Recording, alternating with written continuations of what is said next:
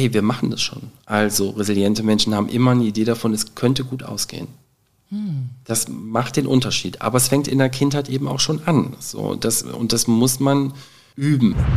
Und damit muss man anfangen. Also zu überlegen, was will ich denn eigentlich und an welchen Stellen fühle ich mich denn selbstwirksam? Mhm. So, das ist ja auch oft die Frage, die, die ich dann auch so in Beratungen habe, wo ich sage, aber was ist denn Ihre Idee? Wo, wo glauben Sie denn, wo es da an der Stelle weitergehen könnte? Ich bin jetzt kein Mensch, der irgendwie abends beim Yoga sitzt. Und ich bin auch kein Mensch, der Atemübungen macht. Da muss man, das muss man mögen. So, mhm. auch in der Arbeit mit Traumatisierten ist das wirklich gut und kann man das wirklich gut machen. Ich bin das aber nicht. Wertschätzung ist ein Thema. Also wie gehe ich eigentlich mit Wertschätzung um? Mhm. Welche Rückmeldung gebe ich eigentlich? Oft ist der, der Partner, Du meinst, äh, hm? ob man welche bekommt oder ob man sie anderen auch angedeihen lässt? Das zweite von beiden, also okay. dass man auch Wertschätzung verteilt.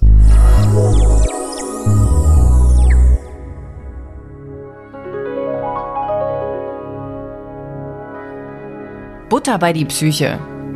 Ein Podcast von Nina Goldberg und Fabian Kläuber.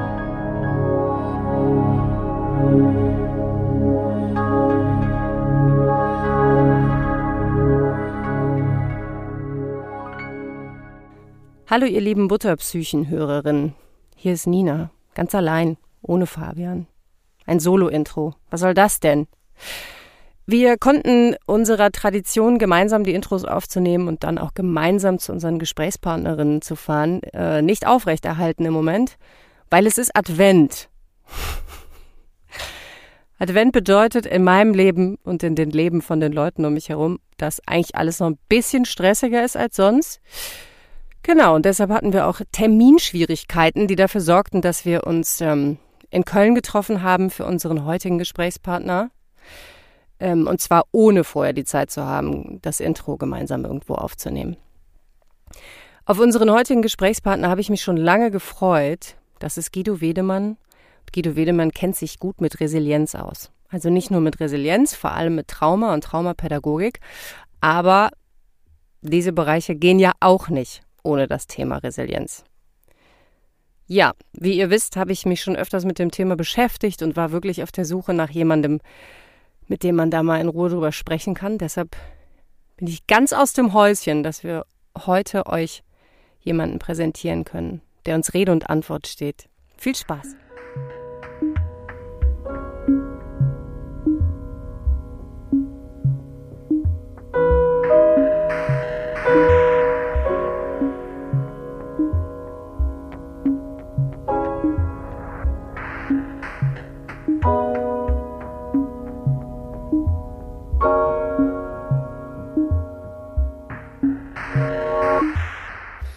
Moin. Hi.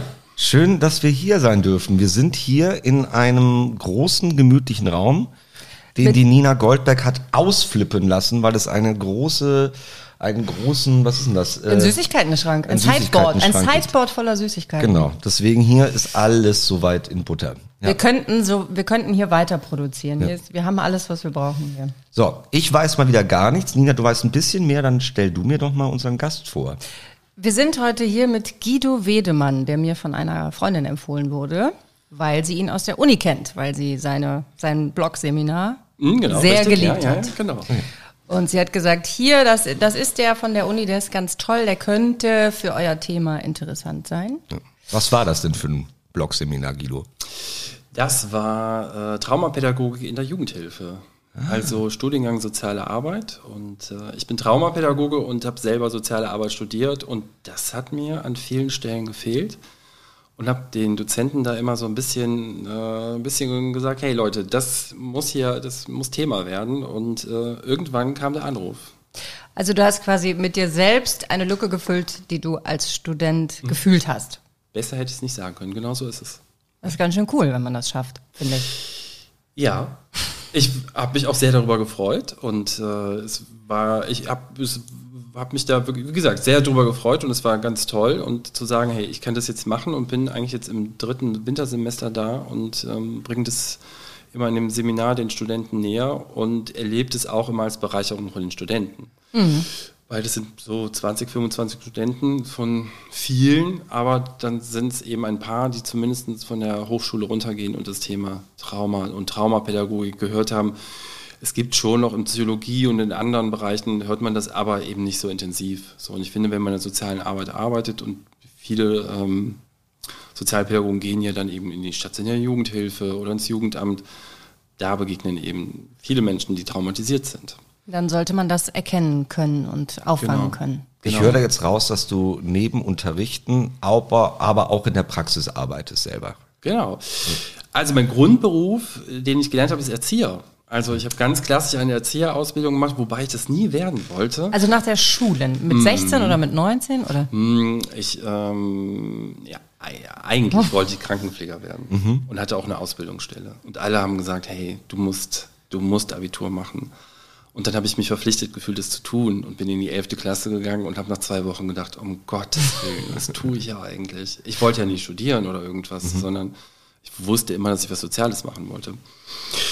Und habe dann irgendwie zwei, drei Wochen war ich dann da und hatte so das Gefühl, nee, also Englisch, Mathe, da hast du ja echt keinen Bock mehr drauf. Und alle, die so da waren, haben gesagt, ja, ich mache jetzt mein Abi und dann gucke ich mal, was passiert. Und ich hatte aber ja eine Idee, was ich machen wollte.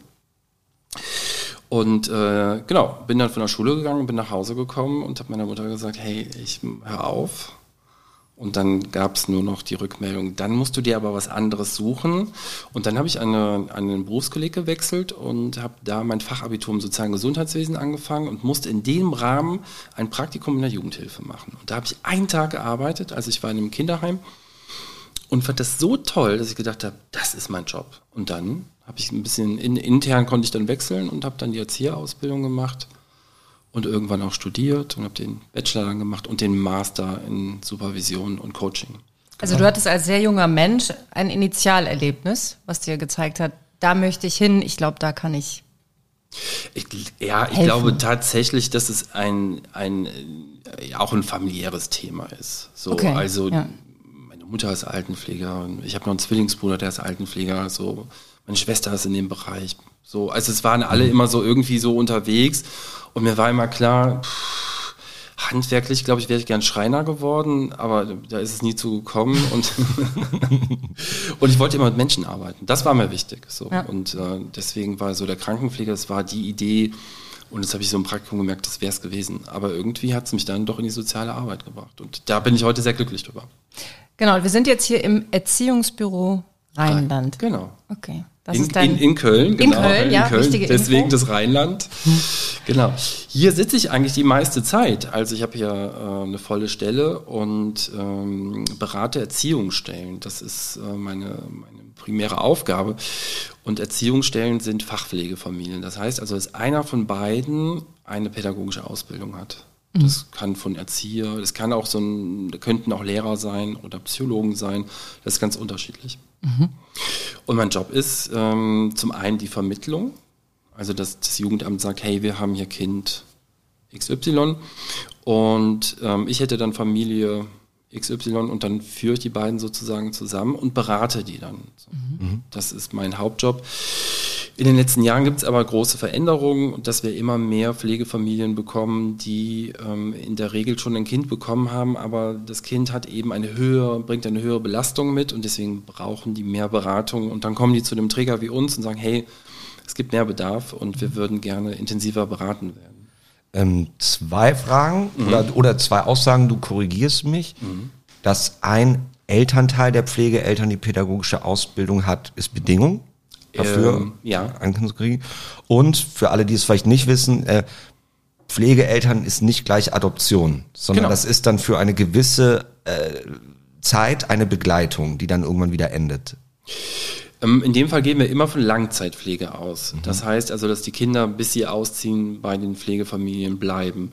Garantieren kann das nie jemand. Mhm. So, aber was ich so in den letzten Jahren mitbekomme, passiert das in den seltensten Fällen, dass ein Kind zurückgeht. Ähm, genau.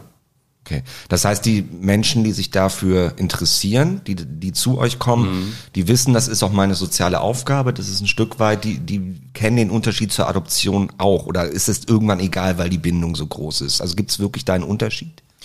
Ja, das ist sehr unterschiedlich. Also ich würde sagen, ähm, Wir wollen, dass ähm, die Erziehungsstelle, also der Unterschied zur normalen Pflegefamilie ist, dass die Erziehungsstelle eine professionelle Pflegefamilie ist. Also dadurch, dass sie eine Ausbildung haben. Das heißt aber auch gleichzeitig, dass in diese Familien eben Kinder kommen, die einen erhöhten Bedarf haben. Also die sind schwerer traumatisiert, viele Kinder mit FAS, also mit dem fetalen Alkoholsyndrom oder ähnlichen Geschichten. Ähm, das heißt auch gleichzeitig, dass die Familien sich doch auch mit anderen Themen auseinandersetzen müssen. In der Regel ist es aber so, dass die Bindung oft da ist. Aber die Frage ist auch, bringen Kinder denn Bindung mit? Mhm. Also, weil die Kinder ja doch oft keine Bindung erlebt haben und dann braucht es lange. Und lange heißt manchmal ein Jahr oder anderthalb Jahre oder länger.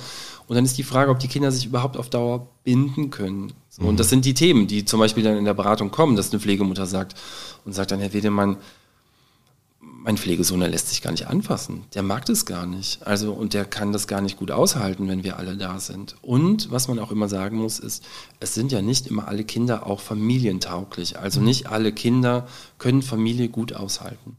Mhm. Die sind dann, so wie du das beschreibst, ja auch keine Babys mehr, wenn die in die Familien gehen, weil die ja schon Rucksack aufhaben, eine Geschichte. Also die sind dann auch schon älter oft. Ja, ich würde sagen, so im im Durchschnitt sind sie im, im Kindergartenalter, weil da fällt es oft auf, dass Jugendämter irgendwie eine Rückmeldung geben und sagen, hey, da müssen Sie mal hin, äh, Kindergärten eine Rückmeldung geben ans Jugendamt. Ähm, da müssen Sie mal hinschauen und dann kommen Anfragen. Jetzt ist es aber so, dass gerade in der Jugendhilfe es so ist, dass man genau hinschaut, also wie kann man die Eltern unterstützen. So meistens dann kriegen sie eine Familienhilfe, dann vielleicht gibt es noch Tagesgruppen, die unterstützen. Also bis Kinder in Deutschland ja aus Familien rausgenommen werden, dauert das in der Regel sehr, sehr lange. Mhm. Auf der einen Seite ist es gut, aber für Kinder, denen es nicht so gut geht, ist es nicht so gut, mhm. weil es oft die Wege viel zu lange sind und dann probiert man und probiert man und probiert man und dann sind die manchmal vier, fünf, sechs Jahre und kommen in eine Pflegefamilie und das sind ja einfach auch die entscheidendsten Jahre, ähm, gerade zum Thema Bindung. Also wie nämlich meine Eltern war und meine Umwelt war. Und gerade in der Traumatisierung ist es ja so, umso früher die Traumatisierung bei Kindern stattfindet, umso schwieriger ist es also weil es findet ja nicht im Bereich der, der Sprache statt, also dass man es auch erklären kann und dass Kinder das erklären können und sagen, der Papa oder die Mama, die haben so. Oder mhm. das Kind sagt, der Onkel, der mich missbraucht hat oder die Tante. Also das sind ja ganz unterschiedliche Themen. Und Traumatisierung fängt ja eben auch schon im, in der Schwangerschaft an. Also wenn die Mutter einfach einen höheren Stress hat durch vielleicht Gewalt in der Familie oder ähnliches, das geht ja alles schon sozusagen in den Mutterleib rein und Kinder kommen mhm. ja schon gestresster auf, auf die Welt. Da fällt mir direkt die Folge ein, die wir hatten nach der Flutkatastrophe mit Albi, dem Notfallseelsorger, der gesagt hat, die, die Wahrscheinlichkeit, dass man ein Trauma erleidet, ist auch wesentlich höher, wenn das Trauma durch andere Menschen herbeigeführt wurde, als durch Natur oder, mhm. oder so etwas. Weil ja. du ja eben dann auch, glaube ich, einfach diese Fähigkeit zur Bindung, das Grundvertrauen, was man ja da erlernt, verlierst oder gar nicht erst lernen kannst. Ja, Bindung ist ja das Grundbedürfnis des Menschen, also gebunden zu werden. Und das ist gerade bei Kindern und Säuglingen ja einfach so. Also man muss sich das mal vorstellen. Also ein Säugling liegt da und äh, schreit und schreit und schreit und es kommt keiner. Also es wird, dieses Kind wird nicht versorgt. Und ähnlich ist es dann auch, wenn es ein bisschen älter wird, aber da, da passiert ja was. Und was bei, gerade bei so einer Traumatisierung ja passiert, ist, äh, dass die Kinder eben mit einer hohen Wachsamkeit rausgehen. Also man sagt so, das Stammhirn, das arbeitet viel aktiver und oft sind das Kinder, die viel beobachten, viel gucken, was machen die denn. Und das ist ja das, was Pflegefamilien dann zum Beispiel zurückmelden. Das Kind läuft mir immer hinterher, ich kann nicht auf Toilette gehen, das schreit nachts, wir können gar nicht in Ruhe schlafen. Aber was das Kind macht, ist, das ist ja eine Überlebensstrategie. Mhm. Und das finde ich total wichtig, weil auch wenn Kinder dann so aggressiv werden oder ähnliche Dinge, das ist eine Überlebensstrategie, weil die Kinder haben es ja geschafft, mit ihrem Verhalten zu überleben, indem ich beobachte, kommt da jemand, kommt da keiner, bekomme ich heute was zu essen, bekomme ich nicht zu essen. Also auch so Horten ist ja so ein typisches Symptom von Kindern, die traumatisiert sind.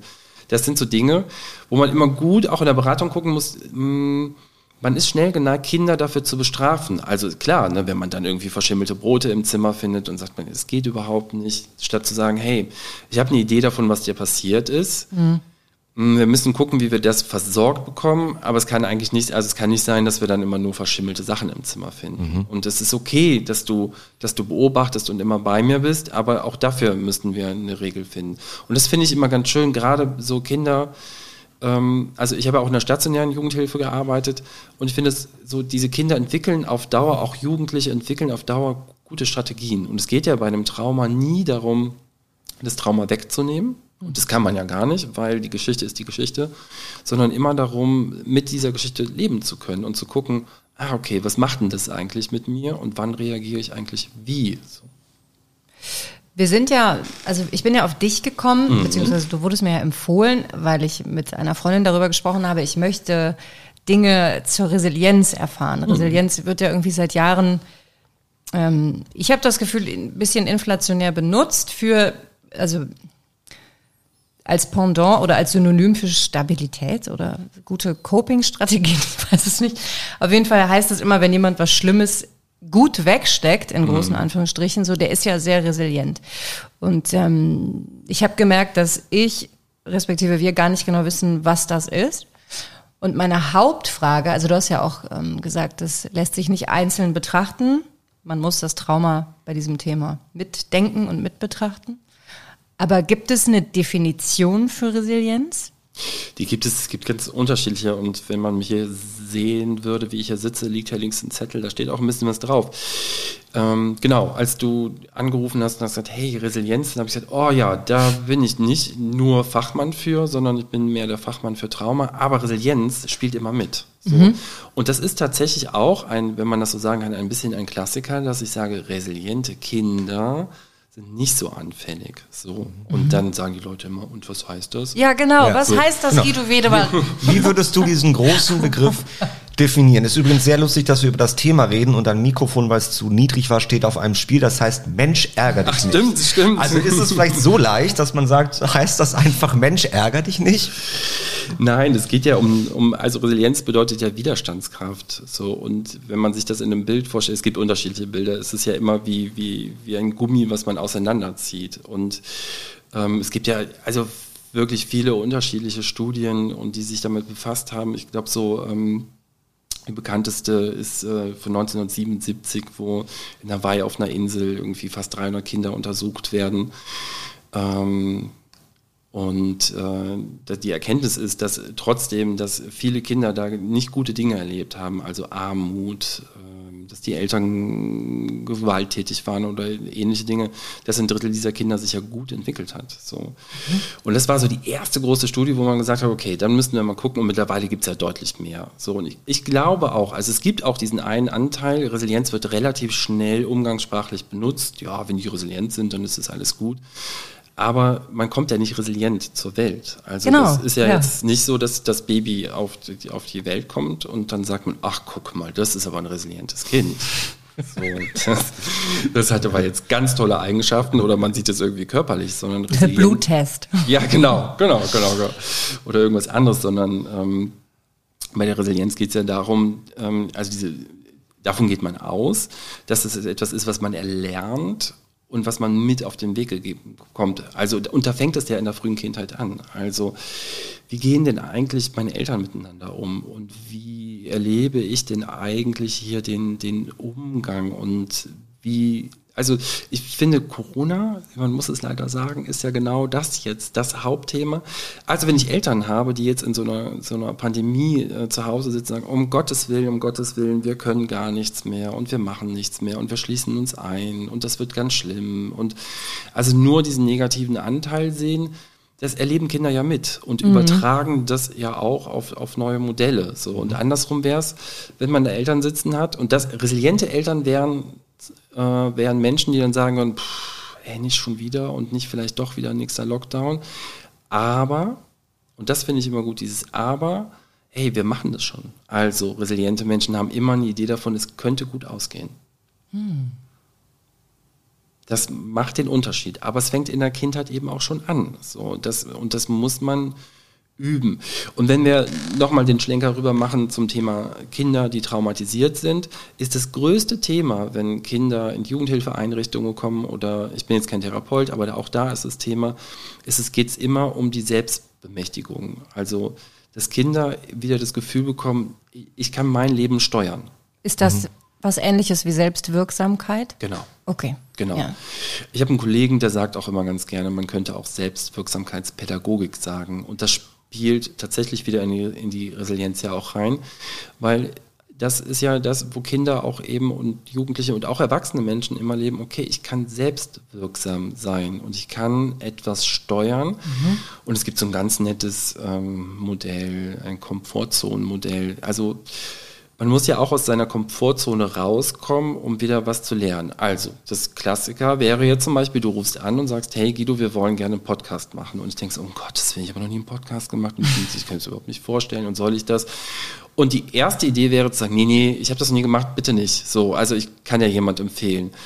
So, jetzt komme ich aus meiner Komfortzone raus und merke so, hey, so schlimm ist es ja gar nicht. Wahrscheinlich mache ich ab nächste Woche nur noch, nur noch Podcasts. Was kann ja eigentlich passieren? Genau, aber ich habe so eine Idee davon. Also ich mhm. habe so eine Idee davon, okay, die sind, glaube ich, ganz nett. Wir treffen uns, was, wie soll das aus? Also es wird nicht schlecht ausgehen und wir machen es. Also komme ich so aus meiner Komfortzone raus und merke, ah, okay, das geht gut.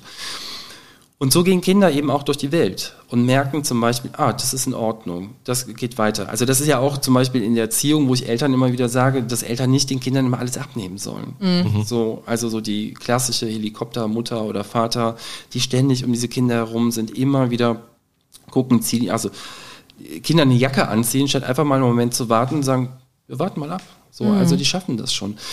Weil das ist ja ein Gefühl, was so tief reingeht. Ich schaffe das. Mhm. Und damit, das fängt an mit Schuhe anziehen, mit der Jacke anziehen. Also immer in diesem, in diesem Modell zu bleiben, ich kann, ich kann dich unterstützen.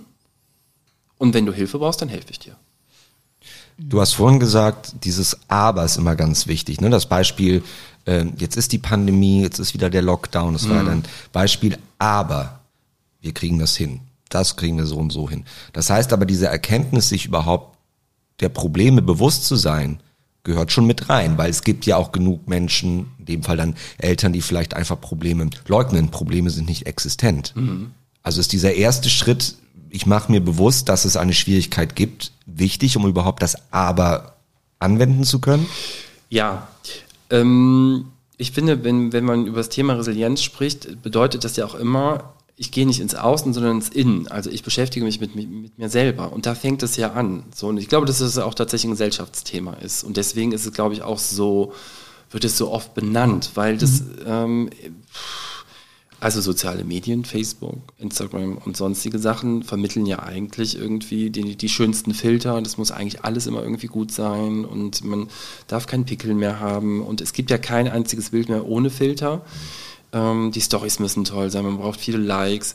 Aber die Menschen, die dahinter sitzen, sind ja nicht so. Mhm. So, also die haben keinen Filter und wenn ich über die Straße laufe, habe ich auch keinen Filter irgendwie. Ich glaube, und da passiert ja was mit den Menschen. Die überlegen dann, okay, ich bin ja aber jetzt nicht wie der oder der oder der. Und das sind ja immer, wo man sich auseinandersetzt. Und ich glaube, deswegen wird das auch immer mehr Thema, weil das andere größer wird und die Menschen sich fragen, wer bin ich denn eigentlich? Und damit muss man anfangen. Also zu überlegen, was will ich denn eigentlich und an welchen Stellen fühle ich mich denn selbstwirksam? Mhm. So, das ist ja auch oft die Frage, die, die ich dann auch so in Beratungen habe, wo ich sage, aber was ist denn Ihre Idee? Wo, wo glauben Sie denn, wo es da an der Stelle weitergehen könnte? Mhm. Und man fragt sich, also das ist meine persönliche Meinung, man fragt sich selber viel zu wenig aus und sagt, hey, will ich das eigentlich noch? Weil es kann auch nach außen hin egoistisch wirken. So, der kümmert sich ja nur um sich selber, der grinst sich irgendwie ab oder so. Sondern das ist ja vielmehr zu sagen, bin ich in meinem, in, in meiner Beziehung zufrieden, bin ich in meinem Job zufrieden, wo bin ich denn gerade? Und ganz oft ist das ja so, dass viele Leute sagen, hey, hey, ähm, ich finde es toll, wie du das machst, ich würde das auch mal gerne machen. Und dann sage ich ganz oft so, ja, du mach das doch. Ja, mach doch. Mach ja. doch. Also, meine Strategie ist, das ähm, ist ein persönliches Erlebnis, ich gehe alle zwei Jahre den Jakobsweg. Das mhm. ist äh, meine Auszeit. Seit wann? Ist ja eine mm. gute Frage. Mm, also wie oft warst du da so ungefähr? Dreimal jetzt schon, mhm. alle zwei Jahre. Also es ist jetzt das sechs Jahre her, dass ich das, das erste Mal gegangen bin. Mhm. Und ich mache das immer sehr bewusst. Also ich nehme kein Handy, also ich habe ein Tastenhandy mit. Also so für Notfälle. Für Notfälle. Mhm. Also falls mal irgendwas ist, dass ich irgendwie jemand anrufen kann. Ähm, in Rucksack mit ein paar Klamotten, also das aller, allernötigste und die erste Nacht ist immer fest gebucht und der Rückflug. Das war's. Mhm. So.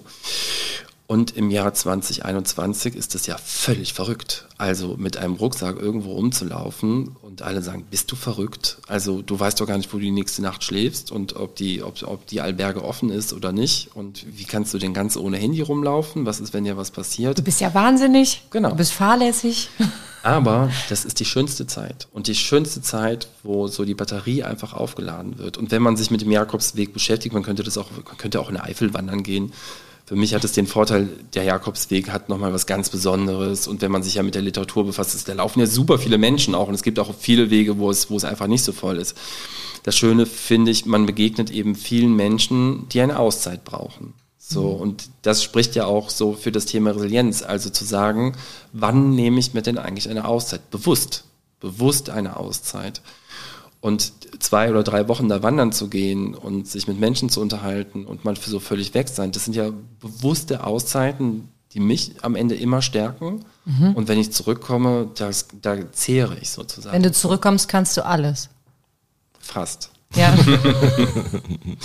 Fast. Aber ich, ähm, ja, ich schwärme immer von solchen Zeiten. Also ich bin tatsächlich auch dieses Jahr in dieser, in dieser Corona-Zeit gelaufen und ähm, einmal quer durch die Berge und ähm, ich war 16 Tage unterwegs und äh, das war, ja, wenn man dann abends, jetzt in der Corona-Zeit war es so zum Beispiel so schwer, dass man gar nicht wusste, kriegt man abends ein Bett oder nicht. Und das ist, ja, man geht abends einfach in sein Bett. Und wenn man auf einmal da steht und nicht weiß, wie kann man, also die Spanier haben da auch nicht so gut Englisch gesprochen, wie, wie, also sprachlich klappte das nicht, bekomme ich über ein Bett, muss ich hier irgendwie ähm, auf der Straße schlafen? Bekomme ich heute eigentlich irgendwie noch was zu essen oder reicht das irgendwie, wenn ich mir im Supermarkt ein Brötchen hole? Also die Basics. Und ich finde, wir sind ja völlig weg von Basics, sondern. Völlig, ja.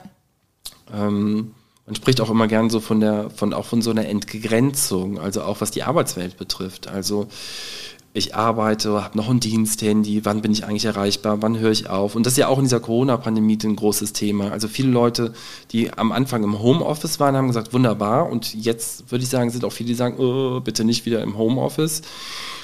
Weil es hat natürlich viele Vorteile, aber was der Mensch machen muss, ist Grenzen ziehen.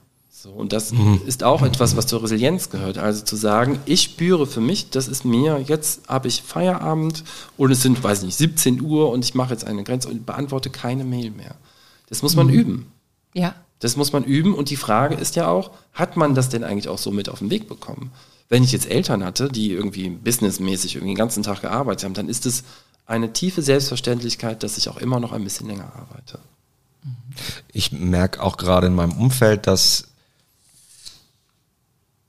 viele Leute bemerkt haben jetzt, Homeoffice hat so viel Vorteile. Ich muss auch nicht so viel reisen aus Nachhaltigkeitsgründen, mhm. aber auch Workflow, dass vieles einfacher ist, dass man viel mehr auch vermischen kann mit privat, viel Erleichterung. Und dann setzt aber der Punkt wieder ein, wo ein Lockdown käme und man muss zu Hause mhm. bleiben. Es ist nicht mehr die Entscheidung zu sagen, oh, ich habe bemerkt, das und das tut mir gut, ich strukturiere das um, da fahre ich hin, da fahre ich nicht hin.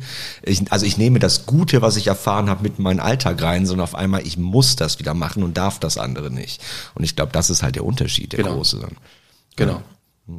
Mich interessiert noch bei dir, ähm, du hast jetzt einen Beruf, wo du schon sehr viel Leid und Elend aussiehst, mhm. ne?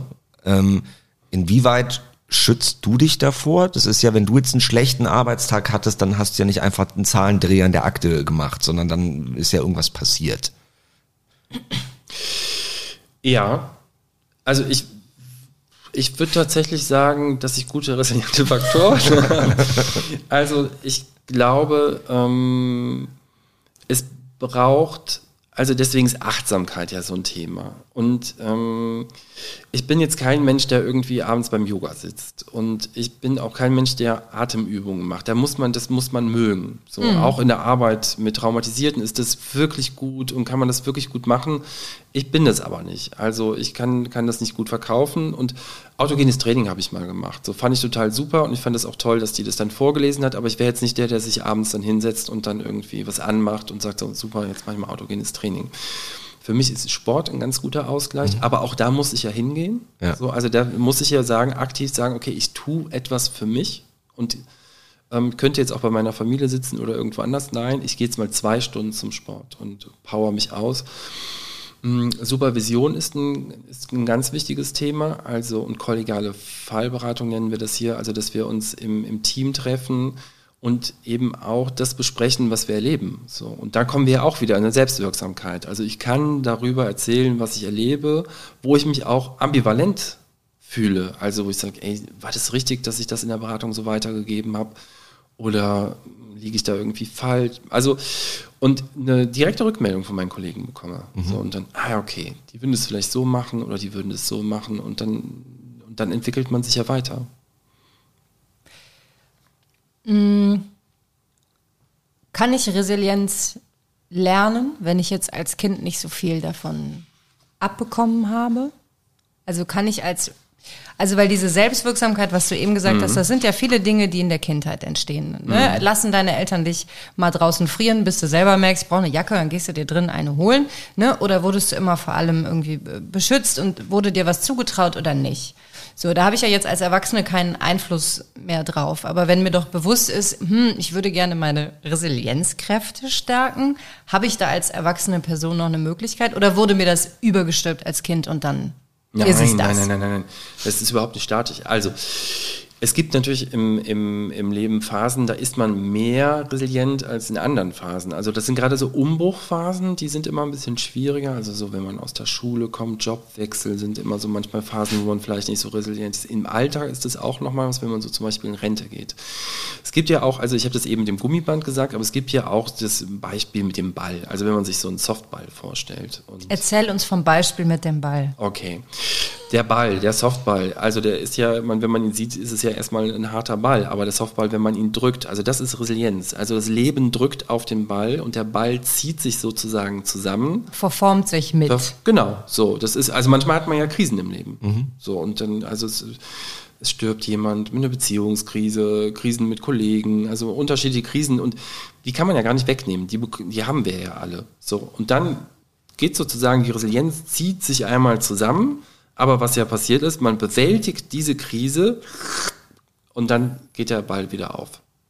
Im besten Fall ist es so. Im besten Fall. Ja. Wenn die Grundbedingungen stimmen. Okay.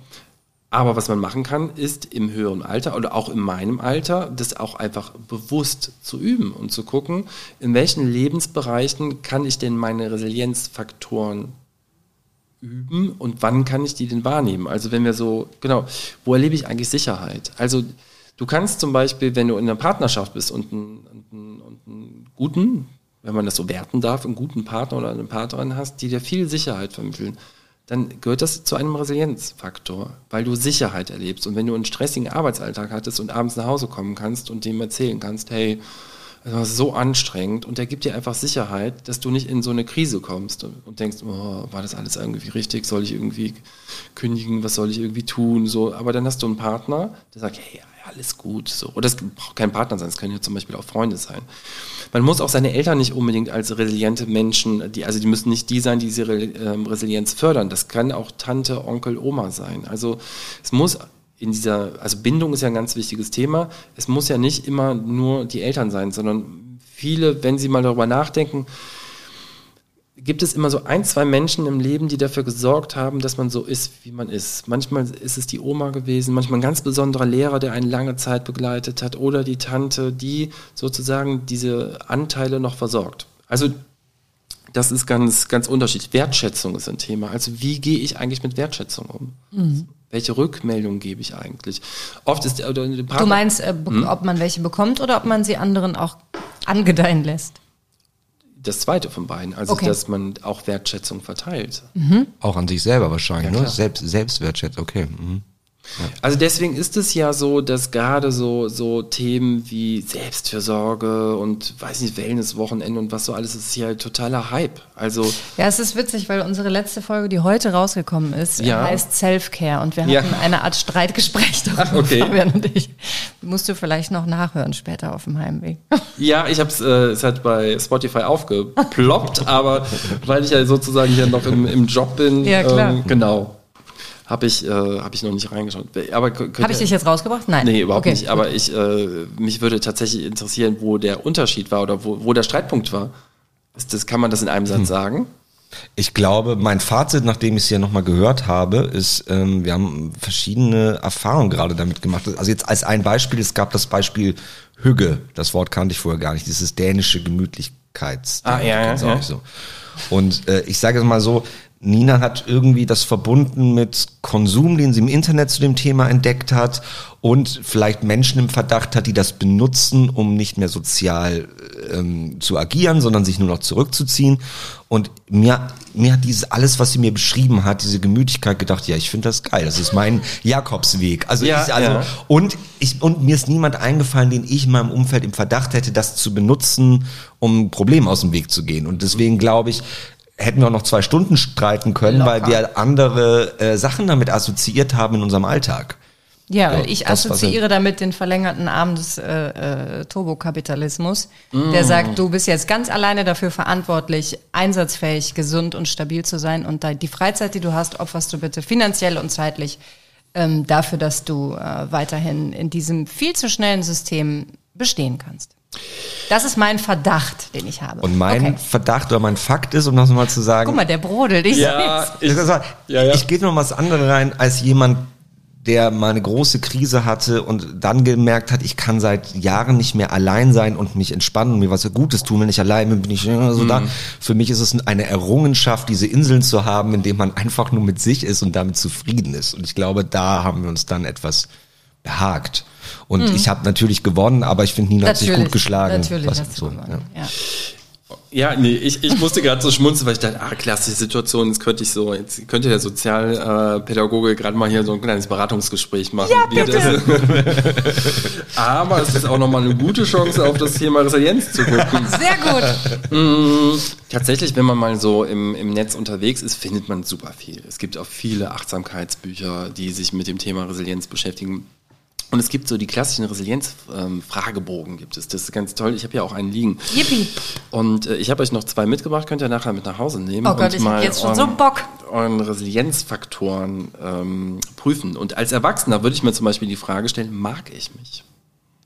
Und dann kannst du zwischen 1 und 7 das. Äh, eins ist, ich oh mag Gott. mich nicht so und 7 ist mhm. äh, ausgesprochen genau. in Love mit da mir muss selbst. ich direkt ja. fragen, ich musste schon 700 von diesen Bögen ausfüllen in äh, therapeutischen Kontext. äh, heißt das jetzt gerade im Moment oder generell? Aus meiner Sicht ist es eine Momentaufnahme, ah. aber grundsätzlich würde ich schon sagen, mag ich mich grundsätzlich. So. Ja, das sind, immer, das sind dann manchmal so zwei verschiedene Sachen, finde ich. Mhm. Also das war immer so mein Problem. Weißt du, dann bist du in der Klinik, hast eigentlich eine gute Woche mit Fortschritten, mhm. aber dann hast du den beschissenen Tag, dann kommt der Fragebogen und dann mhm. frage ich, ja, jetzt heute oder generell? Mhm. Ja, wie du willst, war dann auch, wo ich dachte, nee, Leute, das ist doch, das mhm. ist doch ein Unterschied. Ja, okay, also du sagst, äh, wie soll ich es denn machen gleich? Also ich, ich sage ja immer aus dem Gefühl zu entscheiden so okay. und gar nicht so viele Fragen zu stellen, sondern sagen so, wie, wie fühlt sich das denn gerade an? Das ist ja immer eine Momentaufnahme. Okay. Zu sagen, also mag ich mich. Ja, würde ich heute eine 5 ankreuzen. Ja, ich bin zu rational wieder. Also ich würde sagen, also jetzt, das hieße ja, habe ich damals auch gesagt, wenn meine Woche sechs war und mein Tag ist heute zwei, dann nehme ich eine viereinhalb oder was. Mm, so, ja, sorry, aber so ist es. äh, okay, also, also eins ist jetzt gut oder schlecht? Schlecht. Ach so. Und sieben ist super. Okay, dann würde ich sagen vier. Mhm, okay. Okay, die gute Mitte. Wir machen mal hier so zwei, drei Fragen noch. Ähm, äh, ich kann es akzeptieren, wenn mich nicht alle Leute mögen. Mittlerweile schon. Aber das ist noch nicht alt. Ungefähr fünf Jahre alt. Okay. Also wenn man das kann, ist es wieder hoch, ne? Mhm. Ich habe ja sechs. Sehr gut. Ist dir völlig wurscht, ne? Nein, nicht völlig wurscht, aber da habe ich auch viel gelernt. Ja, ja. mittlerweile schon. Ja. ja. War mir, sagen wir mal, mit 19 gar nicht wurscht. Auch da ist wieder die Frage, aber ich glaube, die Bögen sind ja da, dass man dann ins Gespräch kommt. Wer, wer mag mich nicht? Ja.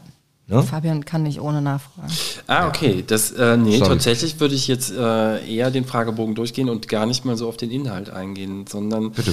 Äh, nee, nee, also im, in der Beratung vielleicht schon so, ja, aber. Ja, ja, ja. ja genau. Wichtig, also ich finde, ähm, wieso ich das mit euch mache, mal zu gucken, welche Resilienzfaktoren gibt es denn und welche werden hier abgefragt. Vielleicht noch eine Frage. Ähm, ich nehme Dinge an, wie sie kommen. Also das, was passiert, das passiert. Zwei. Zwei? Zwei wäre so, mh, mm, kann ich gar nicht so ja. gut. Ah, okay, okay. Hm. Ich glaube, ich kann das eigentlich ganz gut. Es wird nur äh, durch die Kombination Freelancerin und Mutter mm. eines Kleinkindes sehr überstrapaziert. Dass durch diese sehr schnelllebige Branche und die schnelllebige Kita keine Woche mal so läuft, wie sie soll. Also finde, das ist im Übermaß von mir gefordert, aber vielleicht verrät das auch schon was, dass ich das als Übermaß empfinde. Also ich bin seitdem ich Freiberufler bin, bin ich um fünf Punkte nach unten geschnellt. Also ich, ich also ich habe so Kontrollbock. Ich, ich, kann das überhaupt nicht mehr leiden, dass ich so ein Spielball bin und keine Ahnung. Ja, das also, meine ich. Ich glaube, ja, ja, ich kann genau. das eigentlich also, ganz gut annehmen, ja. aber es, das dauernd machen zu müssen, ist echt nervig. Das wäre auch was, wo man Resilienz gut üben könnte. Also man geht so von, von inneren Rahmenbedingungen aus und, und, und äußeren Rahmenbedingungen. Und so eine innere Rahmenbedingung ist also, wie übe ich das eigentlich? Es gibt ja so Achtsamkeits-App, die dann zum Beispiel Ding Dong machen dass man eine Pause macht, Atemübungen macht, das gibt es, Spaziergang. Also das merke ich zum Beispiel, wenn ich richtig viel Stress hier im Büro habe und viel am Computer sitze und telefonieren, muss ich mich dazu zwingen, mhm. aber dann einfach mal nur eine Runde um den Block zu gehen, um mal kurz abzuschalten und dann ist man wieder ganz frisch im Kopf und mhm. sitzt wieder ganz anders am Telefon. Aber das sind bewusst, aber man macht es bewusst und man entscheidet sich dafür, immer für sich selber zu sagen, ich mache jetzt eine Pause, weil Arbeit ist immer genug da, aber mhm. ich mache die Pause. Nee, eben nicht. Also, ja. nee, nein, echt. Ja, also, ja. das finde ich ja gerade. Ich glaube, ich war vorher im Festengagement im Theater, das ist mhm. so durchstrukturiert, mhm. dass du dich über jede Pause freust und da musste man eher sagen, nee, äh, ich gehe jetzt noch mal eine Runde um Block vorher mhm. und so. Aber gerade ist ja eher das Ding, äh, Freiberufler in Corona zu viele Pausen, mhm. zu wenig zu tun. Weißt du, dass man quasi, also ich kann viermal am Tag mit dem Hund gerade raus, das ist überhaupt kein Problem. Tatsächlich. Ja. Dann ähm, die, also Übung, das wäre ja so das, was man im Inneren macht. Und Pausen, habe ich noch nicht ganz gesagt, das sind die äußeren Dinge. Mhm. Pausen heißt aber auch, wenn man jetzt in Corona-Zeiten ist, eine Struktur reinzubringen. Also eine Idee davon zu bekommen, wie strukturiere ich meinen Alltag gerade wenn es jetzt wie, bei dir, wo Dinge wegbrechen, wo unklar ist, wie läuft es eigentlich weiter, da braucht es auch eine Struktur, die heißt, okay, ich stehe trotzdem jeden Morgen um acht auf oder um neun oder um sieben, wann auch immer das ist. Und ich fülle die Lücken mit Dingen, die mir gut tun. So, und dann mache ich vielleicht Sport oder wenn noch ein Schwimmbad auf hat, dann gehe ich schwimmen oder ich tue etwas für mich. Das ist ja, wenn man, wenn man mal zurückguckt, im ersten Lockdown haben ja auch alle Familien gesagt, boah, wunderbar, ich bin total entspannt und wie gut es ist und super. Und dann geht der Spannungsbogen aber hoch und jetzt sind ja alle irgendwie davor zu sagen, boah, nee, bitte keinen nächsten Lockdown und bitte kein Homeschooling, so, weil alle sehr, sehr gestresst sind. Was aber am Ende bleibt, ist ja immer eine Unsicherheit. So, mhm. es bleibt einfach die Unsicherheit und jeden Tag den, das, die, die Nachrichten zu gucken und immer wieder diese Corona-Nachrichten zu bekommen, die Flüchtlingswelle, also es bricht hier auch einfach nicht ab. So. Mhm. Ähm, und manchmal auch bewusst zu sagen, und das höre ich auch immer wieder, ich gucke einmal am Tag Nachrichten. Ja, das habe ich auch gemacht. Das war ein Lernprozess, das war im Januar, hatte ich so Autofahrten vor mir und ich habe zwei Tage nur Nachrichten, da war Corona, da war äh, CDU-Parteitag mhm. und, und, und Biden Trump. Das war so die Zeit. Und dann habe ich mir für die Autofahrt hin und zurück äh, für elf Stunden Radioprogramm zusammengestellt, das damit nichts zu tun hatte. Mhm. Das war der Hammer, das war so geil. Seit, seitdem äh, Podcast über Tiere, ich kann es jedem empfehlen, der Oberknaller. Wenn alles zu viel wird und schon wieder Corona aufploppt und Jens Spahn was Blödes macht, Tiere anhören, Hammer. Ach, das, ich höre mal Domian. Das tut mir immer, das tut, das tut mir immer so, wenn ja. ich so richtig anstrengenden Tag hatte und ja. auch keine Nachrichten hören möchte und ich, wenn ich von Köln nach Hause fahre, dann höre ich immer Domian und denke dann immer so. Aber das sind doch wieder Menschen mit äh, Problemen. Das ist ja schon wieder so nah an deinem Beruf dran. Aber er oder? muss sich nicht kümmern. Er ich kann nur teilhaben. Ah, okay. kann, muss genau. sich weder positionieren. Verstehe. Ja, genau okay. und denkt dann, ach super wieder, das macht der Jürgen. Also das, ach, da stellt er noch die Frage, okay. Und manchmal bin ich auch einfach fassungslos und denke dann so, was erzählen die Menschen denn da? So, das sind, das sind ja auch manchmal ganz skurrile Geschichten und finde es, finde es total spannend. Also ich kann tatsächlich auch mit Domian einschlafen. Das ja, da habe ich die drei Fragezeichen. Ah, okay, Aber das okay, okay, thematisiere ich fast in jeder Folge. Ich glaube, ja, irgendwie schon. Das ja, drei Fragezeichen. Das erzähle ich fast in jeder Folge und Nina macht jeder Folge eine Anspielung auf ihre Brüste. Ich das stimmt überhaupt nicht. Jede zweite. Jede zweite, Folge. aber okay, ja genau. Okay. Ähm, kommen, kommen wir vielleicht noch zu der kritischen Stimme. Kleine Übersprungshandlung hier, bevor wir über drei Fragezeichen und Brüste sprechen. Ähm, was mit solchen Fragebögen natürlich passiert ist, dass Menschen, denen es vielleicht gerade nicht so gut geht, so einen Fragebogen durchgehen und merken auf einmal so, okay, jetzt habe ich hier, ist im Fragebogen sind 13 Fragen und dann macht man so eine, so eine Punkteauswertung und dann steht dann auf einmal, okay, niedrig, moderat oder hoch. So, und dann steht da niedrig, niedrige Resilienzfaktoren. Ja. Was mache ich jetzt damit? Genau, und das ja. macht es so, also das macht es messbar. So, und an der Stelle finde ich das nicht so gut, dass es messbar ist, sondern äh, jeder Mensch ist ja unterschiedliche Resilienz und unterschiedlich, bekommt unterschiedliche Dinge eben auch so mit auf den Weg. Ich glaube, solche Fragebögen sind ganz gut, um mal zu gucken, wo stehe ich denn eigentlich und wie könnte das denn sein? Also so wie du eben gesagt hast, heute ist das so und morgen kann das ja schon wieder ganz anders sein. Ja. Das ist sehr ähnlich. Also nicht jeder, der das gleiche, also, also da kommt das Thema Trauma und Resilienz auch wieder zusammen. Also wir können ja beide das Gleiche erleben und ich erleide durch ein Trauma und du nicht. So ja. die Faktoren, die warum ja da. Warum ist das so? Warum das so ist? Ja das, also ich mache das immer gerne zum Beispiel an so einem klassischen Beispiel wie ein Autounfall. Also du und ich, wir können in dem gleichen Auto sitzen, also jeder fährt und wir fahren und dann fährt uns jemand links rein. So, ja. und das, alle Airbags gehen auf und es knallt irgendwie ganz schlimm und ähm, so. Und du steigst aus diesem Auto aus und sagst, oh, okay, du bist echt doof und vielleicht weinst du auch noch ein bisschen vor, vor Schreck und Schock und denkst, oh, so und, und steigst aber aus und dann merkst du, es ist, es ist okay. So. Mhm ich werde wach und merke auf einmal, oh, oh, oh, oh, was passiert denn hier? Bin irgendwie ganz erstarrt und, und kann, mich, kann mich nicht mehr bewegen und dann kommt irgendein Sanitäter und ich komme dann irgendwie, weil ich mich irgendwie nicht bewegen kann, das Gefühl habe, vielleicht habe ich mir doch irgendwas gebrochen, komme ins Krankenhaus und so. Was davor steht, ist aber, also wie fühle ich mich eigentlich an dem Tag? Wie ist, sind eigentlich meine Resilienzfaktoren? Wie, wie stark bin ich, also in der Stärke, wie fühle ich zu mir und habe ich Stress? Also der Unterschied wäre zum Beispiel bei dir, dass es dir gerade total gut geht, du hast gute Lebensbedingungen, ähm, du weißt vielleicht, dass die Versicherung das irgendwie zahlt und also dein, dein Gefühl ist ein ganz anderes. Mhm. Also das, was ich, wenn ich da jetzt im Auto sitze und denke, boah, scheiß Tag gehabt, die letzten drei Wochen waren auch echt super anstrengend, ich bin vielleicht auch depressiv oder habe andere Vorerkrankungen oder habe auch einen anderen Leidensweg in anderen Bereichen, dann passiert mir das. Das sind auch die Menschen, die dann relativ schnell sagen, siehst du, habe ich doch gesagt, dass mir war das ja klar. passiert. Das war ja klar. War ja klar. So. Ja. Und das, das macht den Unterschied.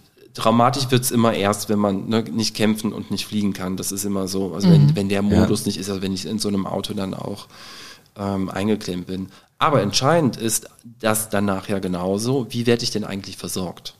Mhm. Also der Klassiker, der das äh, wie in der Flut. Also die Menschen haben ganz schlimme Dinge erlebt, ganz schlimme Dinge. Und sie haben keine, teilweise keine Häuser mehr und nichts mehr. Aber was die Menschen hier erlebt haben, ist, da kommen unfassbar viele Menschen und helfen. Mhm.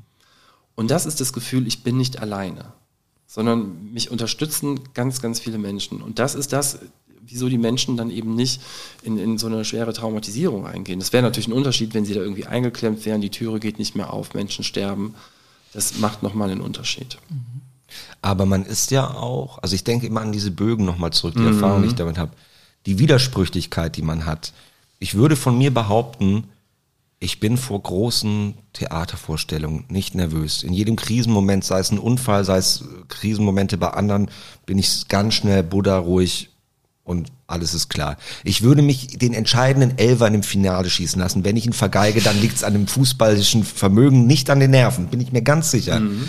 Aber ich bin der größte Haderer, Zauderer, Gedankenkreis-Jongleur, was das große Ganze angeht. Und das finde ich manchmal so krass, dass bei mir, glaube ich, zwischen Alltag und im Moment und eine konkrete Aufgabe und dem großen Ganzen mein Nervenkostüm und die Resilienz einfach völlig unterschiedlich sind. Verstehst du, was ich meine? Ja. Deswegen fällt mir das dann oft zu schwer bei Bögen, so weil ich denke, na gut, also ich bin so ruhig und Buddha in vielen Sachen, aber im Großen und Ganzen dann wieder nicht. Ja, wenn wir jetzt zusammen arbeiten würden, dann würde ich sagen, okay, wie können wir den einen, den, den einen Teil, also ja, man geht ja auch so von, von in der Teilarbeit, Ego States, geht man ja auch davon aus, dass die Persönlichkeit aus unterschiedlichen Anteilen besteht. Und dann würde ich gerne jetzt gucken, was macht deine Buddha-Persönlichkeit eigentlich aus? Also, und in welchen Momenten ist die da und in welchen nicht? So, mhm. und die Frage wäre zum Beispiel zu sagen, okay, und diesen Buddha-Anteil, wie kriegen wir den eigentlich rüber? Mhm. So ins große Ganze, also wenn die Fragen kommen und man sich denkt, so, wo sind denn eigentlich meine Resilienzfaktoren? Ja. Und wie kann der Buddha denn dich in deinem Alltag unterstützen? So, ich habe das zum Beispiel, um bei diesem Bild zu bleiben, manchmal, mh, mm, ich bin ein sehr direkter Mensch und muss da beruflich manchmal aufpassen, dass ich den Menschen nicht schon mal so uh, Dinge sage, wo ich denke, oh nee, das kannst du jetzt eigentlich nicht so sagen. So. Und ähm, manchmal streite ich mich, muss ich mich auch mal mit Menschen streiten. So. Und dann gibt es, ähm, ich habe ein kennt ihr ja noch die, äh, doch, die können, ich glaube aus den 80ern sind sie die, wie heißen die denn? Die Glücksbärchis, die ja. immer so ein, genau. Ich dachte, was kommt jetzt aus nee, nee. den 80ern? Genau. Es sind die Glücksbärchis, genau. alles klar. Die habe ich in meinem Büro und es gibt einen, der hat so einen Regenbogen auf dem Bauch und den habe ich im Büro stehen, ganz klein und der steht neben dem Telefon und wenn ich so ganz, ganz, ganz kritische Gespräche äh, habe, dann nehme ich den in die Hand und weiß, okay, das ist mein Anteil, der gerade echt nach vorne geht und denkt, boah, ich müsste jetzt eigentlich das oder das sagen und das hilft mir. Aber das muss man üben. Mhm. Das muss man einfach üben. Wie, also so, das ist wie Resilienzfaktoren, das muss man üben. Also, dass ich sage, ich nehme eine Auszeit, ich kümmere mich um mich selber, zu sagen, okay, jetzt nehme ich dieses Glücksbärchen, das hat mich irgendwie an diese Situation erinnert und halte das fest und mache das. Mhm. So, und es hilft. Also, wenn ich dich richtig verstehe, dann kann man seine eigene Resilienz stärken, indem man sich immer wieder selber herausfordert. Mhm. Also, wenn ich dann sage, habe ich noch nie gemacht, wird super. Das hat doch Pippi Langstrumpf auch gesagt, ne?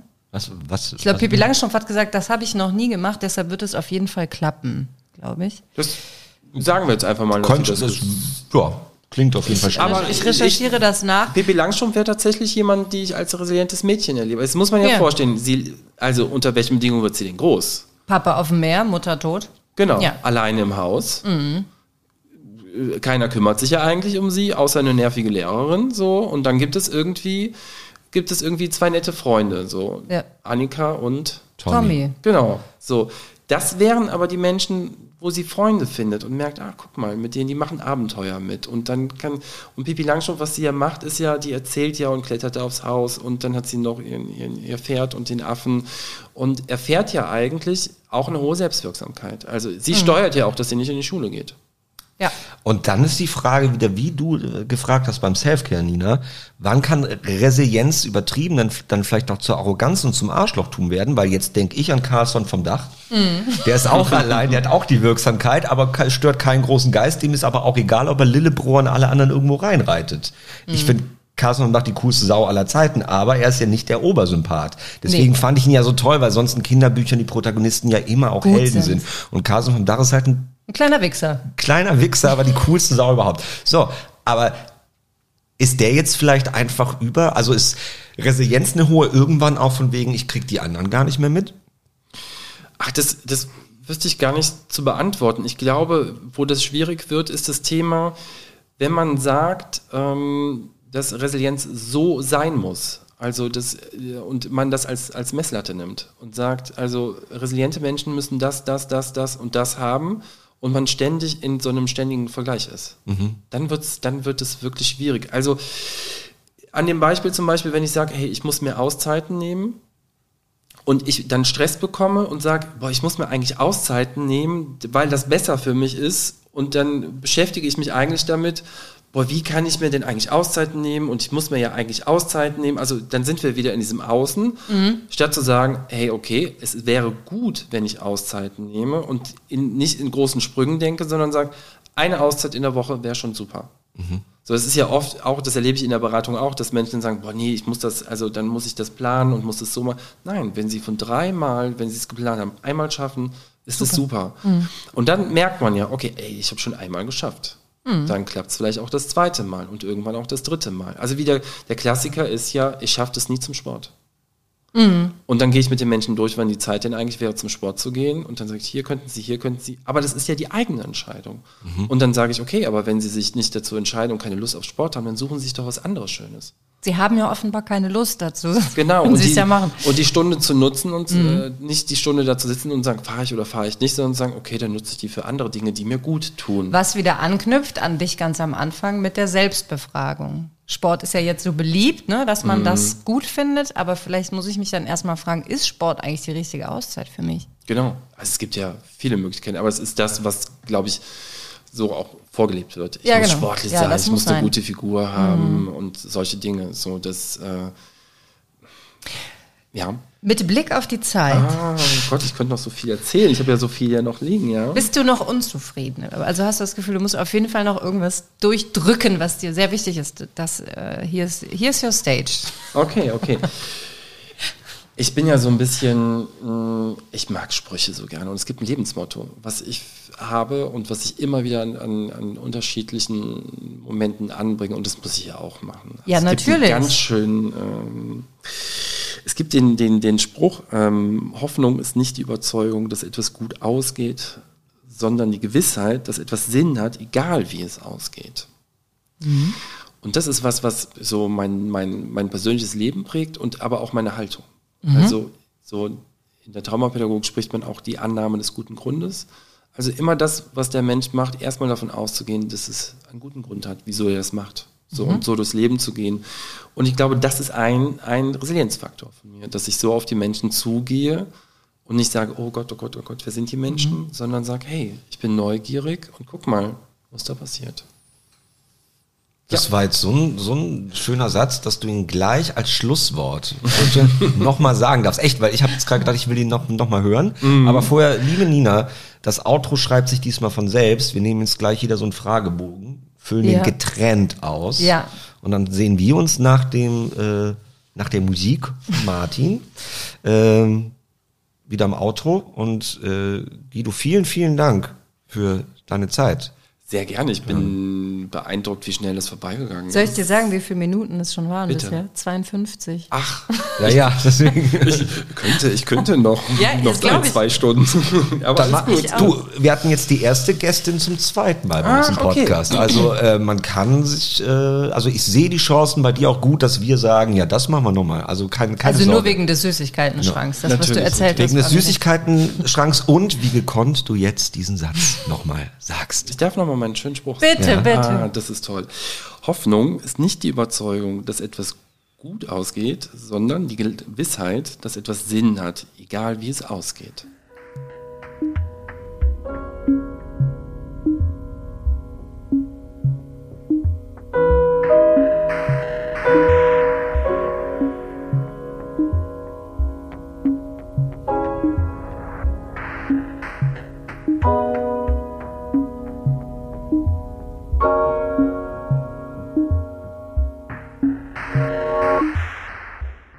Das war das Gespräch mit Guido.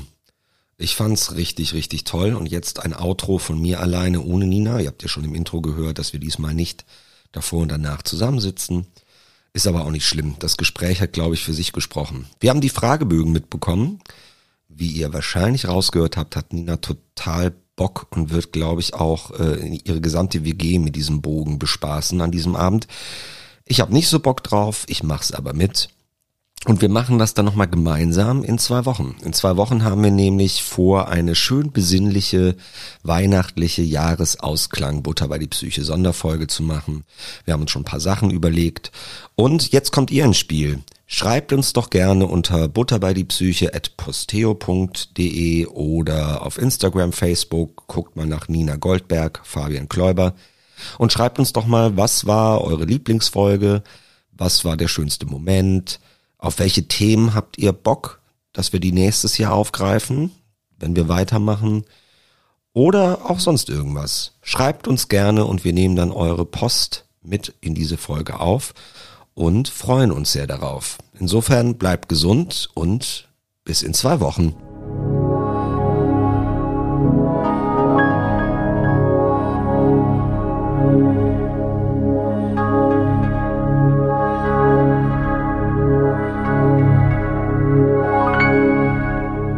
Butter bei die Psyche. Ein Podcast von Nina Goldberg und Fabian Kläuber.